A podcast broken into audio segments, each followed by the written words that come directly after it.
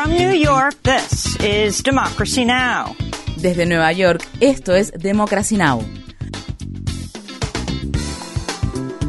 Democracy Now! es un noticiero internacional de radio y televisión que se transmite desde Estados Unidos a través de Internet en democracynow.org.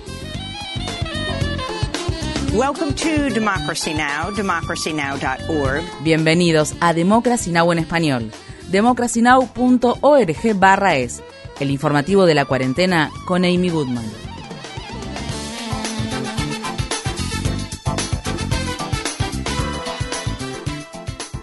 Al tiempo que comienza el sexto mes de la guerra en Ucrania, Rusia y Ucrania firmaron varios acuerdos el viernes para reanudar las actividades de los puertos ucranianos del Mar Negro en un intento por aumentar las exportaciones de granos. Los acuerdos fueron negociados bajo el auspicio de las Naciones Unidas y Turquía. El secretario general de la ONU, Antonio Guterres, elogió el desenlace.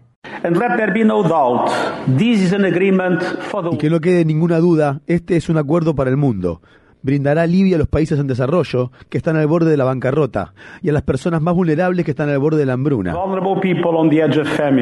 El sábado, tan solo un día después de que se firmara el acuerdo, Rusia atacó el puerto de Odessa, un terminal clave del Mar Negro. Ucrania dijo que el ataque con misiles dañó la infraestructura portuaria, incluido un almacén de granos. Por su parte, Rusia afirma que los misiles atacaron objetivos de las Fuerzas Armadas ucranianas, incluido un buque de guerra atracado y un almacén con misiles antibuque que Estados Unidos había suministrado. El presidente de Ucrania, Volodymyr Zelensky, calificó el ataque como una barbarie y dijo que destruyó la posibilidad misma de que se entable diálogo con Rusia. En noticias relacionadas, algunos legisladores estadounidenses le están pidiendo al Pentágono que envíe consejeros militares a Ucrania. El congresista republicano Michael Waltz, que representa al estado de Florida, y la congresista demócrata Mikey Sherrill, que representa al estado de Nueva Jersey hicieron la petición el sábado después de reunirse con Zelensky en la ciudad ucraniana de Kiev. El periódico The New York Times recientemente informó que la CIA ya tiene personal dentro de Ucrania. La Junta Militar de Birmania ejecutó a cuatro hombres que habían sido encarcelados por oponerse al golpe de Estado militar del 2021. Se cree que estas son las primeras ejecuciones que tienen lugar en el país en más de tres décadas. Uno de los reclusos, Chao Min-yu, también conocido como Kojimi, era un destacado activista defensor de la democracia. Chao Min-yu fue líder estudiantil en el levantamiento popular de 1988 contra el gobierno militar y ha pasado muchos años en en la cárcel. Otro de los reclusos ejecutados fue Pyo Se-yato, un ex rapero que se convirtió en diputado del partido de la ex líder birmana Aung San Suu Kyi. El Papa Francisco arribó a la región oeste de Canadá para lo que llamó una peregrinación de penitencia. El Papa se embarca en una visita de seis días a Canadá para pedir perdón por el abuso ejercido sobre niños y niñas indígenas a quienes se los sacó de sus hogares y se los envió internados administrados por la Iglesia Católica, donde sufrieron abusos psicológicos psicológico, físico y sexual. La Comisión de la Verdad y la Reconciliación de Canadá calificó la práctica, que se prolongó durante décadas, como una forma de genocidio cultural. La comisión determinó que más de 4.000 niños y niñas indígenas murieron por negligencias o abusos en los internados. Estas fueron las palabras expresadas por Tony Alexis, jefe de la nación Alexis Nakota Sioux.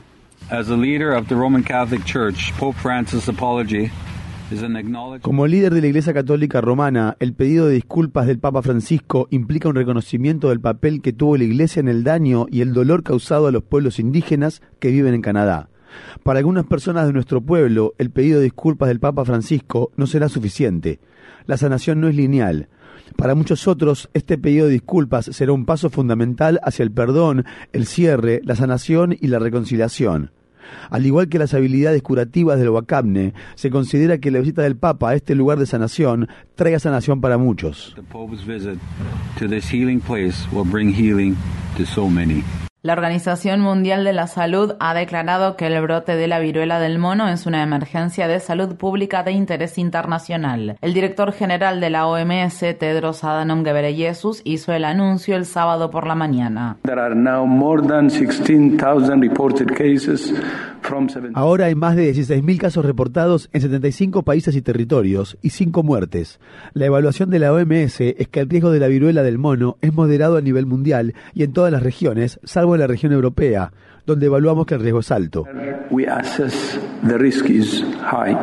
La viruela del mono no es mortal, pero puede provocar fiebre, erupciones cutáneas y lesiones extremadamente dolorosas. La mayoría de las veces se propaga a través del contacto físico cercano e íntimo. Un jurado federal condenó al ex asesor del expresidente Donald Trump, Steve Bannon, por dos cargos de desacato al Congreso, ya que se negó a cooperar con el Comité Selecto de la Cámara de Representantes de Estados Unidos, que investiga la insurrección del 6 de enero de 2021 en el Capitolio de Estados Unidos. Después de que Trump perdiera la contienda de 2020, Bannon ayudó a idear la forma de revocar el resultado de las elecciones y mantener a Trump en la Casa Blanca. Bannon, quien se espera que apele la decisión del jurado, recibirá la sentencia en octubre y enfrenta hasta un año de prisión. Esto ocurre al tiempo que la congresista republicana Liz Cheney dice que el comité que investiga los hechos del 6 de enero podría citar formalmente a Ginny Thomas, la esposa del juez de la Corte Suprema Clarence Thomas, si se negara a responder las preguntas sobre el rol que cumplió en los intentos para revocar los resultados de las elecciones de 2020. En noticias relacionadas, las páginas editoriales de los periódicos The Wall Street Journal y New York Post, ambos propiedad del magnate de los medios Rupert Murdoch, han criticado a Donald Trump por negarse a detener a sus partidarios mientras asaltaban el Capitolio el 6 de enero de 2021. En su editorial, el periódico New York Post escribió: El Departamento de Justicia es el que decidirá si esto es un delito, pero por una cuestión de principios, por una cuestión de carácter, Trump ha demostrado ser indigno de volver a ser el presidente de este país. Según se informa, China emitió duras advertencias al gobierno del presidente estadounidense Joe Biden en relación a un viaje planificado por Nancy Pelosi a Taiwán. China ha amenazado públicamente con tomar medidas contundentes si Pelosi realiza el viaje en agosto, pero según el periódico Financial Times, China en privado ha amenazado al gobierno de Biden con una respuesta militar. El viaje de Pelosi también ha enfrentado oposición dentro del gobierno de Biden. Según se informa, el asesor de Seguridad Nacional de Estados Unidos, Jake Sullivan, se opone al viaje por temor a que pueda aumentar la tensión en la región. Si el viaje se concreta, Pelosi se convertirá en la funcionaria estadounidense de mayor rango en visitar Taiwán en los últimos 25 años. Al menos 17 haitianos, incluido un bebé, han muerto después de que una embarcación naufragara frente a las costas de las Bahamas. La embarcación transportaba a decenas de personas que intentaban buscar refugio en Estados Unidos.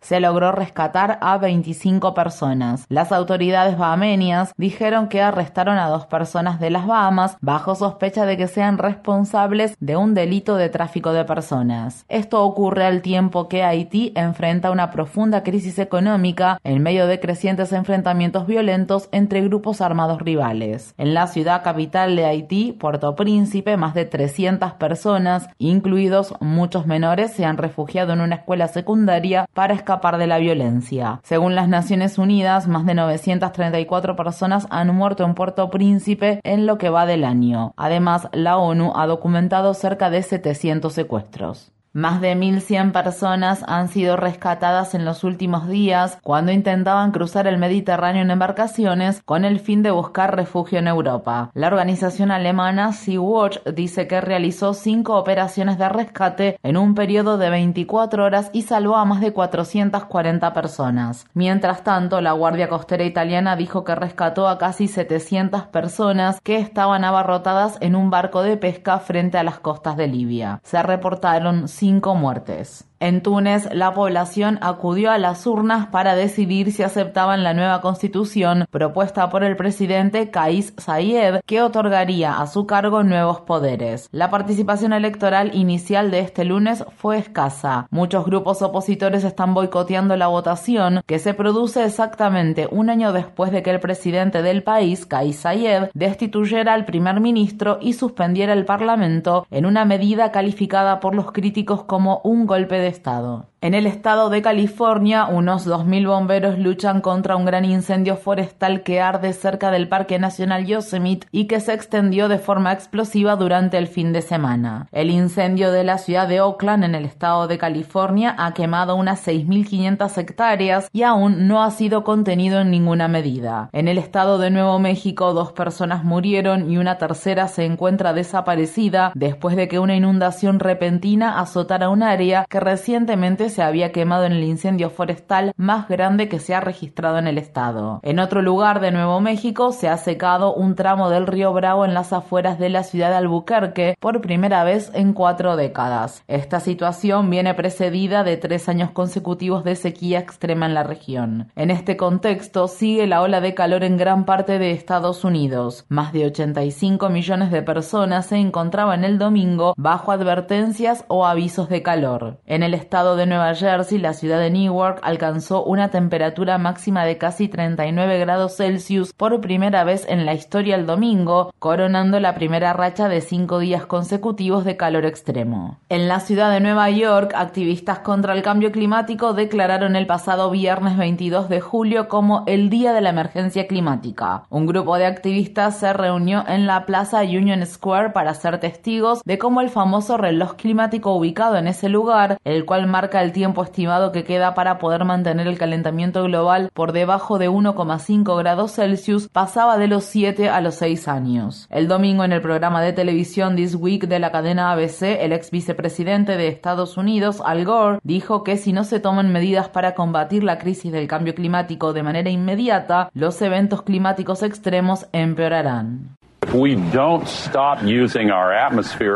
Si no dejamos de usar nuestra atmósfera como una cloaca y si no detenemos estas emisiones de efecto invernadero, las cosas van a empeorar mucho.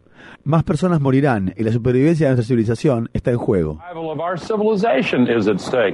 La Oficina de Investigación de Tennessee abrió una investigación sobre tres agentes de policía en la ciudad de Oakland después de que fueran filmados persiguiendo a un hombre negro hasta la casa de su familia y pateando la puerta principal antes de golpearlo, dispararle con una pistola eléctrica taser y arrestarlo de forma violenta. Brandon Calloway, de 25 años, sufrió múltiples lesiones en el brazo la cabeza y el ojo izquierdo durante el ataque, por lo que necesitó ocho puntos de sutura. El padre de Calloway dice que la golpiza dejó a su hijo con un trauma psicológico severo. El violento arresto fue captado en video por la novia de Calloway mientras les gritaba a los agentes que dejaran de atacar a su novio. El video se volvió viral en las redes sociales. Los oficiales alegaron que el ataque comenzó después de que Calloway condujera a unos 50 kilómetros por hora en una zona en donde se podía circular a 32 kilómetros por hora y no se detuviera en una señal de pare.